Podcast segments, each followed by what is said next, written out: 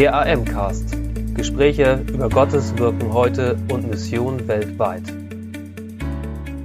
Herzlich willkommen zum AM-Cast, dem Podcast der Allianzmission. Wir berichten über Gottes Wirken weltweit und Mission heute. Hier bekommt ihr eine Sonderfolge und zwar ist das ein Teil unseres letzten Livestreams AM Live der Weihnachtsedition vom 16. Dezember. Ein kleiner Hinweis noch, das folgende Interview ist auf Englisch. So, welcome Pastor Sean from Damascus. It's great to have you here for this interview and thank you for taking uh, your time with us. You are married, you are married with Elfat and you are expecting your first child next August. So a great new period is in front of you. And again, welcome and, and greetings to Damascus. Thank you, Pastor Thomas, for letting me in. It's my privilege to be here and to uh, like have this time to chat with you over internet or talk with you over internet. And uh, I appreciate the time that you gave for me. As I said, you are located in Damascus. You are the pastor of the Maranatha Free Evangelical Church. We met each other, other several times before. And yes, let's say a, a kind of a fellowship has started. And uh, how do you see and how do you uh, experiencing the current situation in Damascus?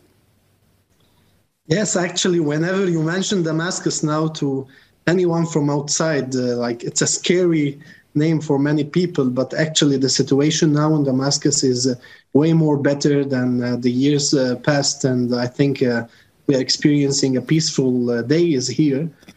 of course, if you don't count the economical pressure and the financial situation that most people are going through, the situation is calm and peaceful, and like we are expecting a great season to come of Christmas as well, even though there is no much electricity, but we are enjoying our our we are trying to enjoy our time here. now. So it's more peaceful than before. Praise God for that.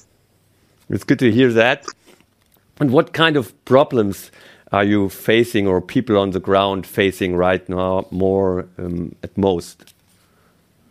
Yes, actually, the situations now are being affected by some sanctions uh, from uh, from some countries outside foreign countries and from outside it looks like the sanctions are for good reasons but actually these sanctions are like harming the economy harming most of the people uh, and I don't think they have uh, they have anything to do with uh, humanitarian efforts to solve the situation here. Mostly, they are harming the society and like keeping the people from rebuilding uh, their own country. So uh, the situation now is getting hard financially for uh, families and for individuals, uh, mostly because of the sanctions uh, as an effect of this uh, this crisis that we went through for ten years now. Mm. So, yeah. Shaunt, um, almost six million Syrian have left the, uh, the country. Many are displaced in, in several countries, and also many are displaced within Syria. Uh, to yourself, you are a pastor of a local church. A family time is in front of you. What does motivates you uh, to stay on the ground and to build a local church in Damascus? Actually, one of the ways that I describe my situation as pastor and our situation as a newly uh, established family and a congregation, which I believe it's the latest congregation, one of the latest congregations in our country, uh, that the more the need goes deep, the more the vision also goes deep. So uh, our vision is uh, getting deeper because of the need that the society is uh, showing uh, people are in need of someone to be here and to care and to pray and to be around them. So, as a, as someone with pastoral heart, I believe that we are here as churches, uh, not only my congregation, to pastor and shepherd this community and try to uh, encourage them to rise again and. Uh, uh, rebuild the country and have some hopes during this war for toward the future. So I believe the church has an significant uh, role uh, in all that happened in our country. Mm. And, and and how do you try to reach the people in, in Damascus, or how do you try to to face also the needs of the people around you? Yeah, most churches actually are involved in relief ministry, uh, and a lot of people are depending now on churches to aid them on a monthly basis. But I believe the like the ultimate thing that we can do as churches is sharing the good news of Jesus Christ and like uh, giving this uh, vibes of the gospel and uh, trying to bring the hope uh, for every person uh, that we can meet and we can share the good news with him so or with with with her. So i believe uh, what we are doing is like going outside teaching and preaching the gospel beside all that humanitarian efforts as well that are happening through many churches and denominations here mm. you mentioned relief and relief work and many churches are involved in, in relief work. So uh, a lot of help is needed from abroad, of, of course.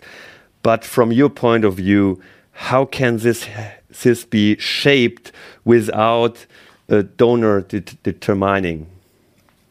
Yeah, actually, it should start from the context. Uh, a wise man said once that the context need to define the content. So I believe mm. I believe that we should communicate uh, in a better way with the local churches here in Syria, with local leaders in the churches, and try to identify the need and try to give them the space to decide how this aid, or let's say funds, or whatever kind of support comes uh, to go uh, to the people really in need. But most of that, I believe, um, the spiritual support, the prayer, and the cover uh, from the spiritual like perspective should go in parallel with the with the financial support as well, which I believe even it's more important than the financial support. Mm. That sounds really wise. And uh, is there a, a, alliance on the ground? Where do you talk with each other, and you are where you are talking about this? Also, this um, yeah. How can we how can we receive help and and also without uh, uh, getting too too much dependent on on the help from outside yes actually uh, for us as a free evangelical church we are like cross syria and lebanon and we try always to uh, brainstorm and uh, talk with each other and try to find the ways and the most strategic ways to reach people without being dependent on uh, on on the foreign like funds.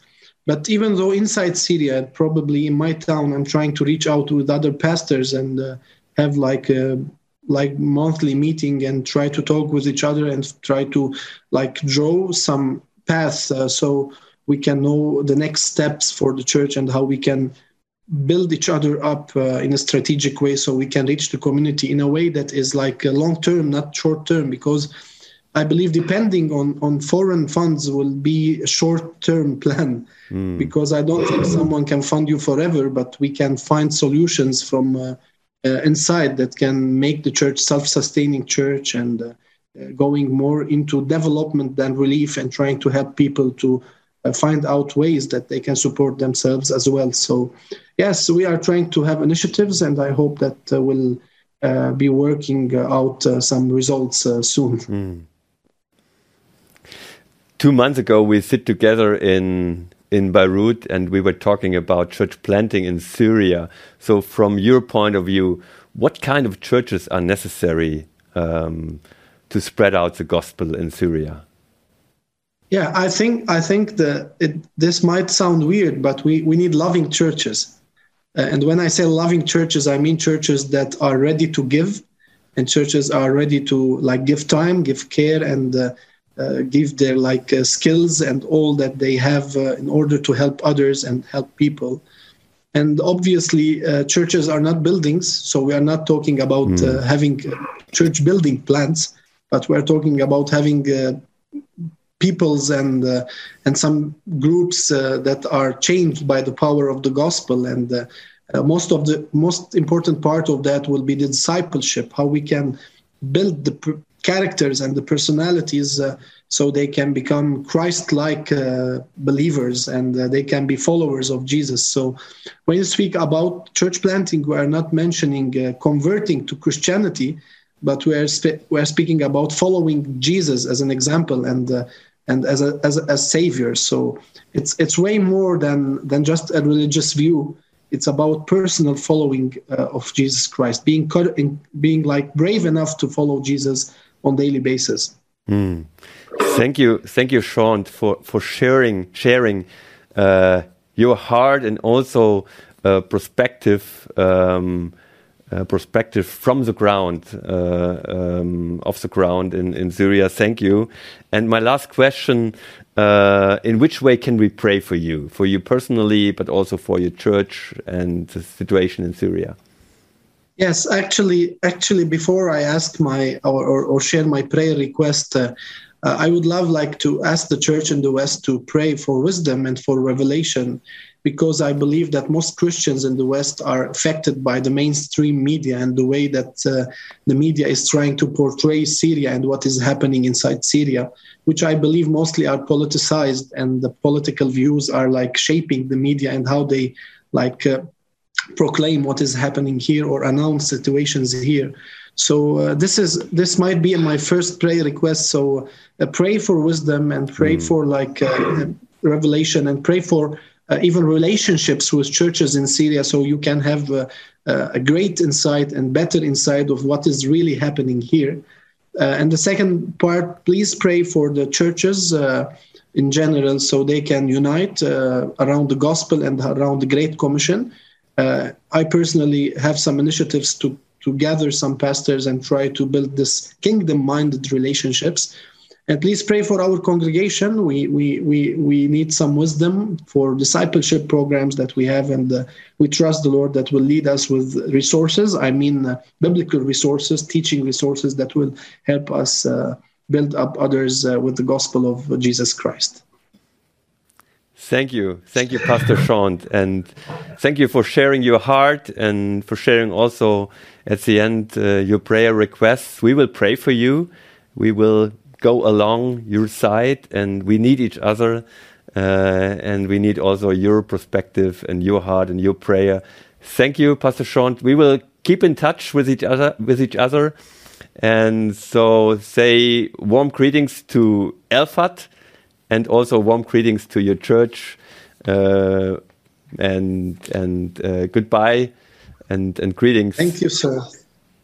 Thank you, sir. Goodbye. Thank you. Danke für Ihr Interesse und dass Sie so Teil von Gottes weltweiter Mission sind.